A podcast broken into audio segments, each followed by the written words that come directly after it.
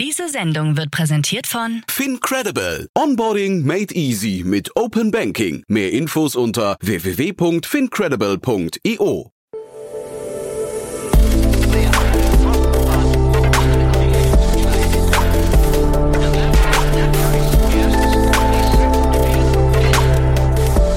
Startup Insider Daily. Interview. Herzlich willkommen zu Startup Insider Daily. Mein Name ist Jan Thomas und heute geht es hier mal wieder um den VC-Markt. Ich spreche nämlich mit Sebastian Heidmann. Er ist Co-Gründer und Partner von Extantia Capital. Ich habe neulich mit Otto Birnbaum ja schon über das Unternehmen gesprochen, denn da gab es gerade ein Announcement, dass man 10 Millionen Euro reinholen konnte vom niederländischen Impact-Investor InvestNL. Und äh, die Analyse dazu könnt ihr euch gerne anhören mit Otto Birnbaum, war schon sehr spannend. Aber heute habe ich eben das zum Anlass genommen, um mit Sebastian nochmal zu sprechen. Und zwar über den gesamten Impact-Markt, also beziehungsweise Extantia ist im Bereich Hardware, B2B-Tech, Industrial Tech, Energie, Speichersysteme und so weiter ähm, zu Hause. Und da relativ frühphasig, baut jetzt einen sehr großen Fonds auf. Äh, da kommen auch wohl demnächst noch weitere News. Und wir haben das natürlich auch zum Anlass genommen, um ein bisschen über das Funding-Umfeld zu sprechen für eben äh, nachhaltige Fonds und natürlich damit verbunden auch nachhaltige Startups. Also ein sehr spannendes Gespräch. Jetzt, wie gesagt, mit Sebastian Heidmann, Co-Gründer und Partner von Extantia Capital. Werbung. Hi, hier ist Nina, Content Managerin bei Startup Insider. Suchst du deine nächste große berufliche Herausforderung? Dann melde dich bei uns. Wir suchen aktiv nach neuen Teammitgliedern, die Startup Insider zum führenden Informationsmedium der deutschsprachigen Startup-Szene machen wollen. Aktuell suchen wir Sales Manager, Customer Success Manager, Finanzmanager sowie Werkstudenten in den Bereichen Sales, Product und Content. Aber auch wenn keine passende Stelle dabei ist, melde dich trotzdem bei uns. Wir suchen immer nach leidenschaftlichen Menschen, die mit Startup Insider Großes bewegen wollen. Also, um mehr zu erfahren und dich zu bewerben, geh jetzt ganz einfach auf startupinsider.de/slash insider. Startup Insider Daily. Interview.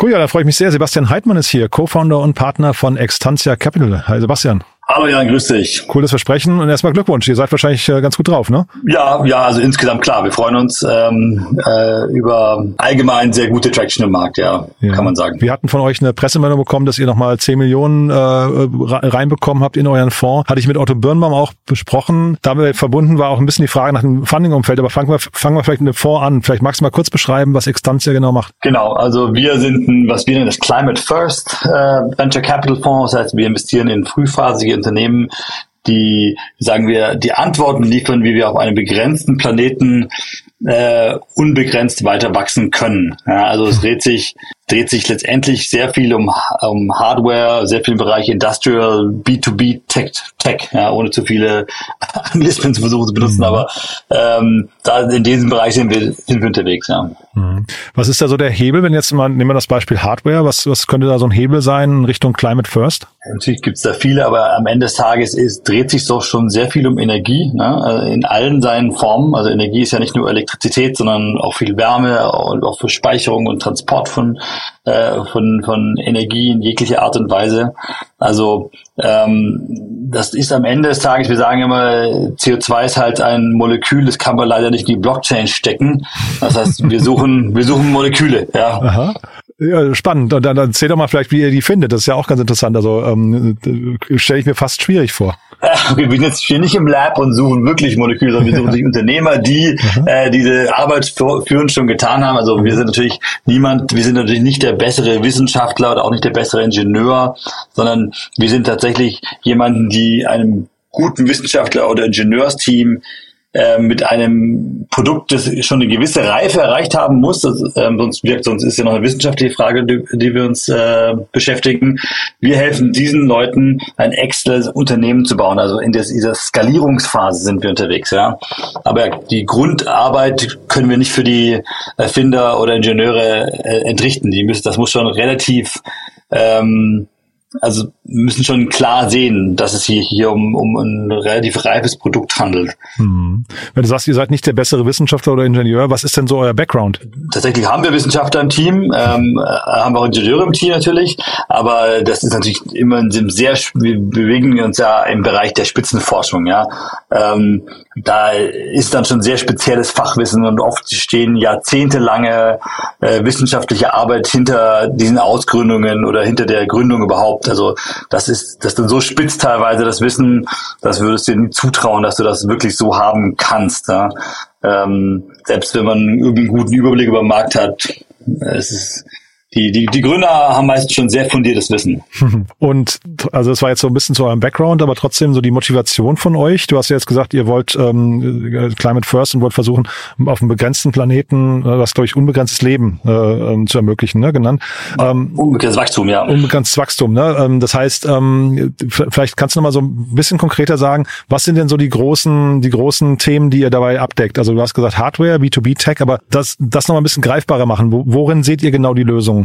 Also letztendlich, äh, wenn, die Lösung muss man sich so anschauen, erstmal, wo kommt eigentlich unser Problem her? Wir sehen, dass wir Probleme mit äh, begrenzten Ressourcen haben.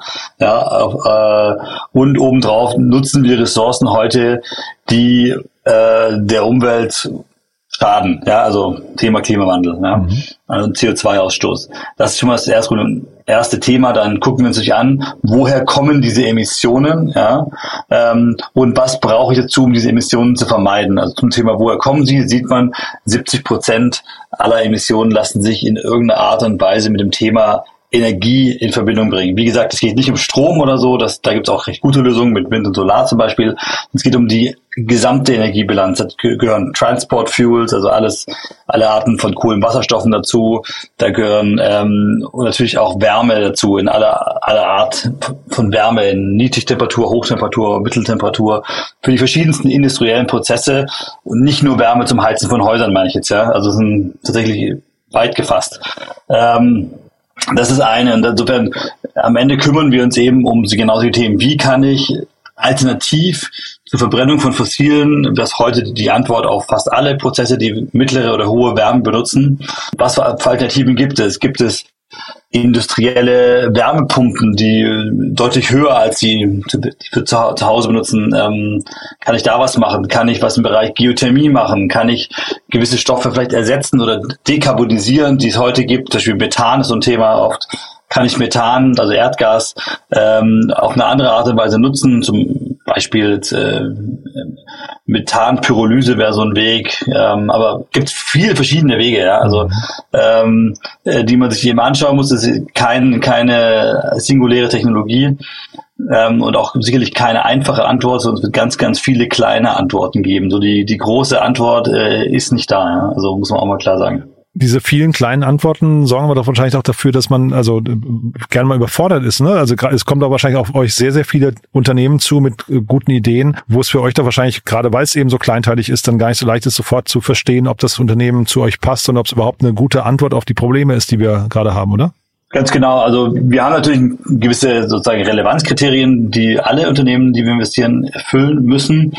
Das sind keine kleinen Kriterien tatsächlich. Wir sagen, mindestens 100 Megatonnen CO2 sollte eine Firma am Tag X äh, reduzieren oder abbauen können. Ja, mhm. ähm, das entspricht ungefähr 15 Prozent des Ausstoßes der Bundesrepublik, also sehr viel, eine einzige Firma pro Jahr. Ähm, und wir wollen aber noch mehr von den Firmen. Wir wollen nicht, dass sie das irgendwann in der fernen Zukunft im Jahr 2040 oder 50 machen, sondern wir wollen eigentlich, dass sie das bis ins Jahr 2030 erreicht haben, inklusive Zurückzahlung aller im Aufbau befindlichen Emissionen. Also im, im, im Aufbau, wenn ich heute irgendeine Innovation in den Markt bringe, dann nutze ich ja das heutige Carbon-Budget, ne, um, um meine Anlage zu bauen oder so, ja. Mhm. Ähm, also da entsteht erstmal eine Schuld. Ja? Ähm, diese Schuld muss zurückgezahlt werden und sozusagen ein net positiv äh, Stadium muss erreicht werden bis 2030. Also größtes eins Kriterium und auch Zeit. Ein ganz wichtiges anderes Kriterium, weil wenn wir alles nur ins Jahr 2040, 50 an Innovationen schieben, ist es wenig sinnvoll, ehrlich gesagt. Mhm. Das heißt, ihr baut eigentlich eine andere Art von Unicorns, ja? Genau, genau. Wir bauen eine andere Art von Unicorns. Das sind natürlich, also alle Firmen, die in diesem Bereich unterwegs sind. Also eine Firma, die 100 Megatonnen CO2 am Tag X ähm, abbauen oder, oder verhindern kann, ist per se ein Unicorn, weil diese, dieses sehr, sehr große Stadium, das klingt immer so 100 Megatonnen, ist nicht viel, aber das sind gigantische, äh, also ähm, da, da braucht man wirklich viel Infrastruktur auch für, das ist nicht, nicht macht man nicht so nebenher und vor allem auch, auch nicht mit Software oder so. Mhm. Ähm, dass äh, jede Firma, die auf diese Größe skalieren kann, wird per se sehr, sehr profitabel und sehr, sehr groß sein. Also ich glaube, die Unternehmen. Wir sagen immer, was wir, ja. wie, wie wir es immer beschreiben, ist ähm, zu den Investoren, sorry, wenn ich unterbreche, aber wir sagen, das ist für uns kein also dass die beiden Sachen sind zusammenzudenken. Also Wirkung und, und äh, Gewinne sind nicht Gegensätze, sondern eigentlich genau das Gleiche am Ende des Tages. Du wirst nur wirklich viel Wirkung erreichen, wenn du sehr, sehr profitabel bist. Oder auf Englisch sagen wir immer, fixing the climate is good business. Ja, also. Klingt super, ja. Ich habe nur gerade mal geguckt, ich glaube, wen wir von euch ähm, aus eurem Portfolio schon im Podcast hatten, war einmal Reverion, ist, glaube ich, ein Investment von euch, ne? Dann hatte ja. ich gesehen Magnotherm und ja. dann hatten wir noch Ineratec, glaube ich, hier zu Gast. Das heißt, sind das alles drei quasi Unternehmen, die diesen äh, Anforderungen genügen, die also wirklich dann, ähm, sag mal, euren Relevanzkriterien da entsprechen? Klar, sonst wären sie nicht im Portfolio. Okay. Ähm, sind auch wunderbare Beispiele. Ähm, also alle drei von ihnen äh, sind sehr, sehr, sehr gute Beispiele, wie man, was wir sagen, das Trilemma löst. Ja? Also das Trilemma besteht für uns darin, dass wir zum einen Seite ökonomisch sinnvolle Lösungen bringen müssen, ökologisch sinnvolle Lösungen und heutzutage auch noch resiliente Lösungen. Also mit Resilienz meine ich unabhängig, idealerweise unabhängig von irgendwelchen Importen oder sonst was, ja. Also mhm. äh, sichere Lösungen, ja. Und das Schwierige für die Gründer heutzutage ist, die müssen alles drei gleichzeitig lösen. Also es reicht nicht nur grüner zu sein, aber dafür teurer. Es reicht auch nicht nur günstig zu sein, aber dafür nicht resilient. Ja, also äh, wir, wir suchen wirklich, es muss alles drei gelöst werden. Die drei, die genannt hast, lösen das wirklich äh, par excellence tatsächlich. Ja. Mhm. Und dann jetzt, wie gesagt, wir sprechen über euren Fonds, über, über, die, über das Presseannouncement. Ähm, wie ist denn das Funding-Umfeld gerade für so eine Art von Fonds? In der Tat ist es ganz gut, muss man sagen. Also ich sage immer, für, für, für gute Ideen, ähm, die wirklich äh, auch eine positive Wirkung entfalten können, ist es derzeit also recht in Ordnung. Ähm, natürlich ist der allgemeine Markt im Bereich VC klar an, anhand fehlender Exits, ne, an, an fehlender auch IPOs und so weiter schon auf jeden Fall trockener als vorher. Ja. Aber es gibt auch andere Kapitalzuflüsse in diesem Markt, die die es vorher eigentlich nicht gab. Also zum Beispiel die ganzen politisch motivierten Programme wie in den USA das IRA oder hier in Europa das Fit for 55 Programm. Das ist natürlich, da sind äh, relativ große Gelder, äh, die den Unternehmern zur Verfügung stehen, die natürlich auch äh, helfen, Risiken für den Investor zu zumindest mal zu minimieren. Ja. Insofern insgesamt hat man deswegen schon ein recht positives äh, Umfeld in diesem Bereich merkt, weil auch viel Geld reinfließt zurzeit, ja, von, aus verschiedensten Quellen. Mhm. Ja, wir hatten so ein bisschen, oder beziehungsweise ich hatte gemutmaßt, dass wenn man halt eben hingeht und sagt, man announced 10 Millionen, was ja jetzt also eine stattliche Summe ist, aber quasi so ein bisschen Salamitaktik macht, dass man eigentlich möglichst oft, jetzt sprechen wir beide ja auch miteinander deswegen, also oft in der Presse sein möchte, um Aufmerksamkeit, äh, Aufmerksamkeit auf den Fonds nochmal zu lenken, damit weitere LPs angesprochen werden oder sich angesprochen fühlen. Ist das die Logik dahinter oder wie, wie kam es zu dieser Entscheidung, jetzt 10 Millionen zu announcen? Es war gar nicht so, also mal unter uns gesprochen, war gar nicht so unbedingt unsere Präferenz, das zu announcen, sondern natürlich auch der LP wollte announcen, ne, in dem mhm. Falle. Aber also wir sind jetzt so weit, dass wir eigentlich eher am Ende des Fundraisers stehen. Ja. Ach ja. Ähm, nicht, dass wir jetzt unbedingt äh, Nein sagen zu neuen LPs oder so. Es gibt vielleicht auch noch mal weitere Fonds, aber wir sind jetzt eher eher gen Ende ja des äh, der der Fundraise-Periode ähm, und da müsste jetzt einer schon recht schnell sein, wenn er noch mit rein will. Ja. Mhm. Gesamtfondsgröße? Ähm, tja, am Tag der Abrechnung werden wir sie dann wissen. Ach so. Ähm, genau wissen wir es dann nicht. Irgendwas um die 200 Millionen wahrscheinlich. Ach wow, okay, das ist schon stattlich. Und damit werden dann wie viele Investments getätigt? Also ähm, du hast ja vorhin gesagt Climate First und früh, aber mit 200 Millionen, das klingt ja so, als seid ihr auch in den späteren Phasen aktiv, ne? Ja, genau. Das ist sozusagen ein neues Problem, was uns sich aufgetan hat, dass das Umfeld eben ganz positiv ist. Ich glaube, man hätte auch noch einen viel größeren Fonds machen können, aber da stellt sich irgendwann die Frage, wie investierst du das eigentlich? Hm. Ähm, sinnvoll. Ähm, insofern haben wir uns da auch begrenzt äh, und das ist, wie du schon richtig erkannt hast, müssen wir ein bisschen mehr auch Richtung spätere Runden gehen, weil der Fonds jetzt doch äh, größer geworden ist, als wir es ursprünglich dachten. Äh, ungefähr um die 30 Targets, also an den Targets wollen wir nicht so viel ändern, sondern wie gesagt, die Ticketgröße wird sich eher ein bisschen nach oben verschieben. Und diese Frage, wie investiert man sinnvoll, äh, höre ich jetzt gerade raus, weil also wir hatten ja die ganze Zeit das, das Thema, dass es zu wenig Kapital gibt für nachhaltige Impact-Unternehmen. Höre ich jetzt raus, es gibt genug Kapital für zu wenig äh, Impact-Unternehmen? Ja, das, so wollte ich nicht verstanden werden. Ähm, nein, das ist eher auch intern für Ressourcen, meinte ich jetzt. Also wir müssen so. ja auch, äh, wir müssen die Deals ja auch intern richtig prüfen und wir haben auch kein unbegrenztes Team und da muss man halt gucken, ja, wo, wo, wo bringe ich jetzt, äh, womit kann ich mich tief genug beschäftigen, um mhm. auch ein sinnvolles Investment zu machen. Ja. Wobei aus Sicht der Startups äh, wahrscheinlich schon jetzt gerade ein sehr gutes Umfeld oder als Gründer, ne, ist wahrscheinlich ein sehr gutes Marktumfeld, gerade um in solchen Bereichen auch zu gründen. Ja, das werde ich auch gefragt. Ähm, da kann ich tatsächlich, das kann ich positiv bejahen, also auf jeden Fall. Äh, ich glaube derzeit äh, in diesem Bereich, wenn man eine gute Idee hat, was schwierig ist vielleicht, was un vielleicht unterschätzt wird, ist, was ich vorher meinte, es ist schon sehr oft einiges an Fachwissen äh, notwendig, dass man eben sich nicht so schnell aneignen kann. Oft sehen wir halt Teams, die sehr lange schon auf diesen Themen arbeiten ja, und mhm. jetzt erst an den Markt kommen, weil sie jetzt sehen, okay, jetzt gibt's auch Kapital. Ja, also auf der anderen Seite, es gibt sicherlich auch andere Cases, wo wir sehen, hey, äh, da sind richtig gute, smarte Gründer am Start, die auch viel ähm, geschäftliche Erfahrung haben, die bestehende Bestandteile neu zusammensetzen können, sodass auch ein richtig gutes äh, Unternehmen daraus wird. Das gibt's auch. Also. Und diese, sag mal, Marktsituation jetzt gerade, siehst du da Lücken noch gerade oder siehst du auch Bereiche, wo du sagst, da würde ich dann besser nicht mehr gründen, weil es schon überlaufen ist? Gute Frage. Ähm, also mehr per se würde ich das nicht so antworten. Ich glaube, es gibt immer, also für gute Lösungen gibt es immer einen Markt. Also okay. äh, keine, nee, also es ist kein Bereich, wo ich sagen würde, totally, also ja, es gibt Sachen, die machen wir nicht. Grundsätzlich mhm. zum Beispiel so, ähm, da gibt es nämlich auch, auch wenn ich da rein investieren würde, würde ich auch vorsichtig sein, zum Beispiel das ganze Thema so Software für Carbon Accounting oder so. Wollte ich gerade fragen, habe ich so das Gefühl, ist so ein Bereich, der total überlaufen ist eigentlich, ne? Und genau. hat ist auch noch nicht, glaube ich, ist auch noch nicht durch durchgewunken. Ne? Es gibt, gibt viel Kritik auch an dem Bereich. Genau, gibt's also gibt's auch und ich sag, wir investieren in diesen Bereich gar nicht, haben wir auch mhm. nie, ähm, weil wir, wir machen eher B2B Industrial äh, Hardware, ne? Mhm. aber in dem Bereich gibt es schon einen Haufen Lösungen auf dem Markt mittlerweile. Eine oder zwei oder drei werden sich sicherlich durchsetzen, aber ich glaube, der der Markt ist so ein bisschen gegessen. Mhm. Ja, ähm, auch rund um CO2-Kompensationsthematiken gibt es einen Haufen Plattformen und Finanzierungsmöglichkeiten und ähm, weiß ich auch nicht, ob da noch so viel äh, Neues gewagt werden muss. Aber ehrlich gesagt sind es auch Märkte, in denen ich mich persönlich jetzt nicht so gut auskenne und äh, vielleicht lieber vorsichtig sein sollte, was ich für Statements mache. Und euer Investmenthorizont oder die Laufzeit des Fonds, ähm, ne, also Hardware ist ja sowieso schon mal irgendwie, äh, braucht ja länger eine Entwicklung. Du hast auch gesagt, zum Teil arbeiten die Teams schon länger daran, waren dann vielleicht noch nicht auf dem Radar oder noch nicht Teil von eurem Fonds. Aber ist da generell bei euch mehr Geduld als bei anderen Fonds? Äh, die Antwort heißt ja eigentlich nein.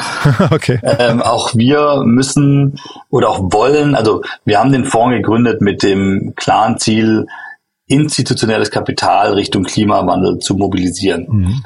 Und um das zu tun, muss ich mich auch an die Spielregeln dieses Kapitals halten. Mhm. Also Evergreen Funds oder irgendwie eine 20 Jahre Laufzeit oder so äh, sind eben nicht die Spielregeln des Markts, sondern die Spielregeln sind äh, normalerweise 10 plus vielleicht ein paar additional years. Ähm, äh, insofern würde ich, haben wir uns immer vorgenommen, uns an die, an diese Spielregeln auch zu halten. Ähm, um nicht sozusagen die ganze Zeit der Sonderfall zu sein. Ja? Insofern und Unternehmen sollten auch in diesem Bereich was, was Signifikantes erreichen können. Wir, wir haben ja diese Zeitschiene auch auf der Wirkungsseite. Wir wollen ja, dass die Firmen ja bis 2030 was erreichen.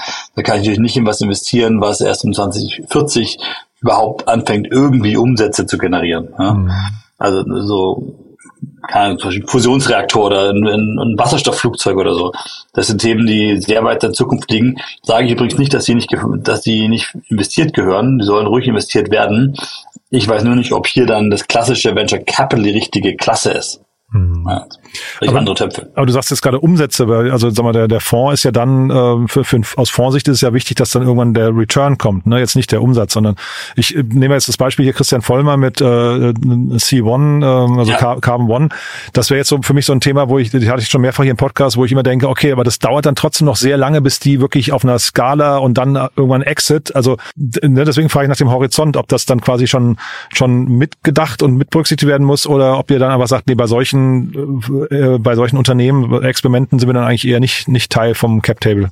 Also was wir sagen eigentlich dass wir die und Portfoliounternehmen, wenn sie aus unserem Portfolio sozusagen graduieren, also sollten sie eigentlich ähm, nahe oder eigentlich so, so einen Status erreicht haben, in dem sie ähm, mit Schuldfinanzierung weiterarbeiten können, wo sie nicht mhm. nur noch Equity brauchen. Ja. Ähm, wenn ja, das, das macht also, Carbon One ja auch gerade jetzt zumindest im Moment, ne? Auch, auch zumindest genau. schon die Mixtur, ne? Ja. Mhm. Genau, der Christian macht das jetzt auch schon, der Christian macht es ja auch sehr gut. Ähm, und genau diese, diese, diese Klaviatur muss man von Anfang an auch, so wie er es jetzt macht, seine First of a Kind Plans äh, eben mit, mit einer Mischung aus, aus äh, Schuld und Equity finanzieren. Das ist der richtige Weg, das macht er genau richtig.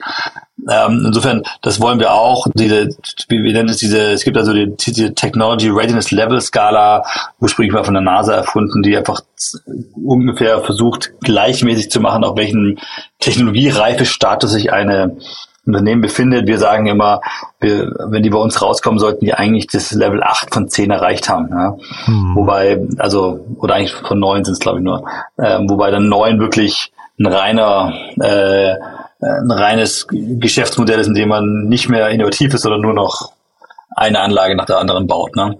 Mhm. Ähm, und acht heißt eigentlich, dass man beim Kunden eine vollskalierte Lösung am Laufen hat. Ne?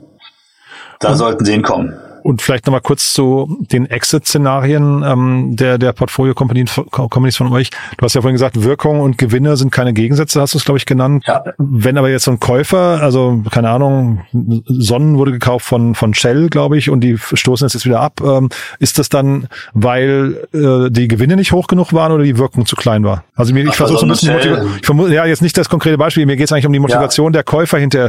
Gucken die eher auf die Wirkung oder gucken die eher auf die Gewinne? Also was, was ist auch jetzt für euch in die die, bei der Entwicklung der Startups, darauf will ich eigentlich hinaus. Ne, also keine Gegensätze heißt ja jetzt nicht noch, noch nicht, dass beide gleichberechtigt sind. Das stimmt. Ähm, ja, also äh, ich glaube ehrlich gesagt, das ist von Käufer zu Käufer verschieden. Es gibt eben Strategen wie in Shell oder irgendeinen anderen Corporate, die haben strategische Ziele, die sich, wie man weiß, bei Corporates auch von Zeit zu Zeit ändern. Ja. äh, die Prioritäten sich ändern. Und dann gibt es natürlich rein finanziell motivierte Investoren, wie jetzt ein äh, Private Equity Fund oder so, ja, die ja auch in diesem Bereich kaufen. Mhm. Ähm, wenn zum Beispiel, wenn ich mir jetzt, was die Partners Group gemacht hat mit Climeworks oder so, das ist ja ein rein finanzielles Interesse. Mhm. Ähm, oder ja genau, du hast gerade gesagt, Shell mit Sonnen ist auch ein gutes ähm, Beispiel, dass da der Stratege mit dem strategischen Interesse, da wo man sich vielleicht auch ein bisschen ähm, Innovation zukauft, Zugang zu einem gewissen Markt zukauft und so. Und diese strategischen Interessen, die können sich ver verändern. Also ich glaube, über einen Kamm kann man sich scheren. Der eine, der eine hat äh, die Präferenz, der andere eine andere und wir, die ändern sich auch von Zeit zu Zeit. Aber ihr macht euch keine Sorgen, dass der Markt hinterher ähm, keine Exit-Kanäle findet. Also ich glaube, das hat sich insgesamt sehr verbessert in den letzten Jahren tatsächlich, mhm. die, die Zahl der Exit-Kanäle. Einfach weil Corporates heute in diesen Bereichen enormen Druck haben, was zu tun. Es vergeht ja eigentlich kein Tag, an dem also ein Corporate nicht irgendwelche ambitionierten Ziele verkündet und auf diesen Zielen werden sie auch gemessen, auch an der Börse gemessen. Ähm, aber auch nicht börsengehandelte Unternehmen natürlich. Und äh, dementsprechend haben sie schon auch Druck zum Handeln.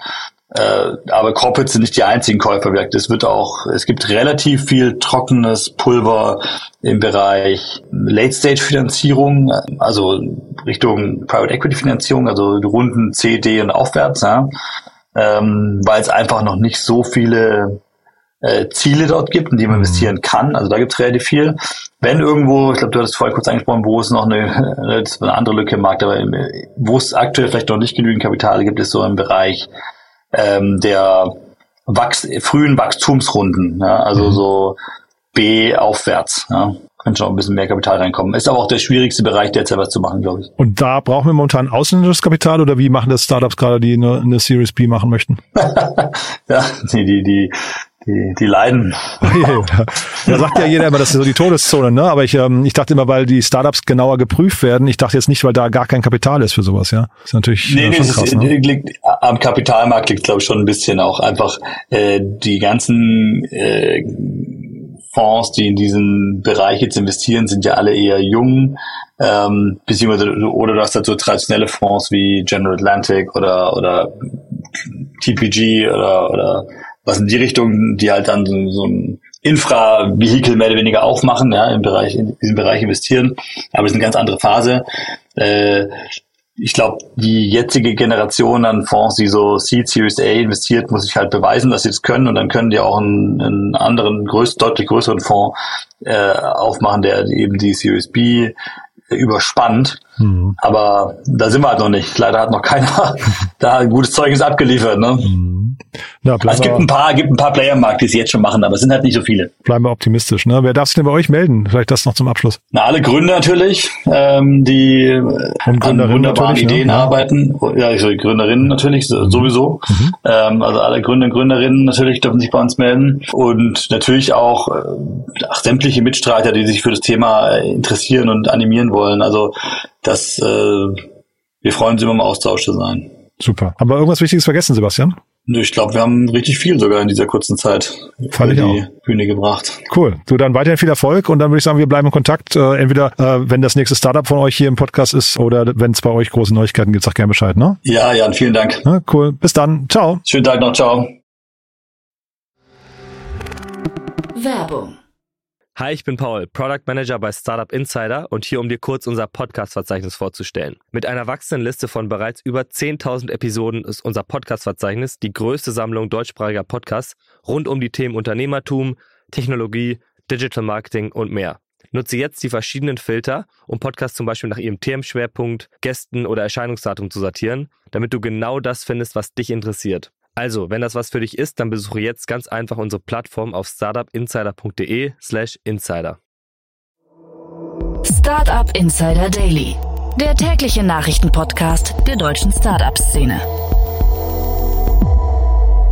Ja, das war also Sebastian Heidmann, der Co-Gründer und Partner von Extantia Capital und äh, das fand ich ziemlich cool, muss ich sagen. Also Wirkung und Gewinne sind keine Gegensätze, nehme ich mal mit. Äh, fand ich eine sehr prägnante Aussage, mit der kann man arbeiten, finde ich. Die kann man sich merken und äh, sollte sich auch jeder normale VC-Fonds auf die Fahne schreiben, denn äh, das Thema Klima, Klimawandel geht uns natürlich alle an und umso schöner, wenn es hier Positivbeispiele gibt, die vielleicht so ein bisschen die Richtung aufzeigen. Ich fand es auf jeden Fall super, wenn es euch gefallen hat, gerne weiterempfehlen, entweder an Menschen, die sich für die VC-Szene interessieren oder vielleicht kennt ihr auch jemanden, der oder die sich sich mit Extantia auseinandersetzen sollte. Ihr habt ja gerade gehört, in welche Art von Unternehmen dort investiert wird. Vielleicht kennt ihr jemanden, der oder die dorthin passt, also dementsprechend gerne weiterempfehlen. Und ansonsten freuen wir uns natürlich immer über neue Hörerinnen und Hörer, die uns noch nicht kennen. Dann dafür schon mal vielen, vielen Dank an euch, euch einen tollen Tag. Vielleicht hören wir uns nachher nochmal wieder und falls nicht nachher, hoffentlich spätestens morgen. Bis dahin, alles Gute. Ciao, ciao.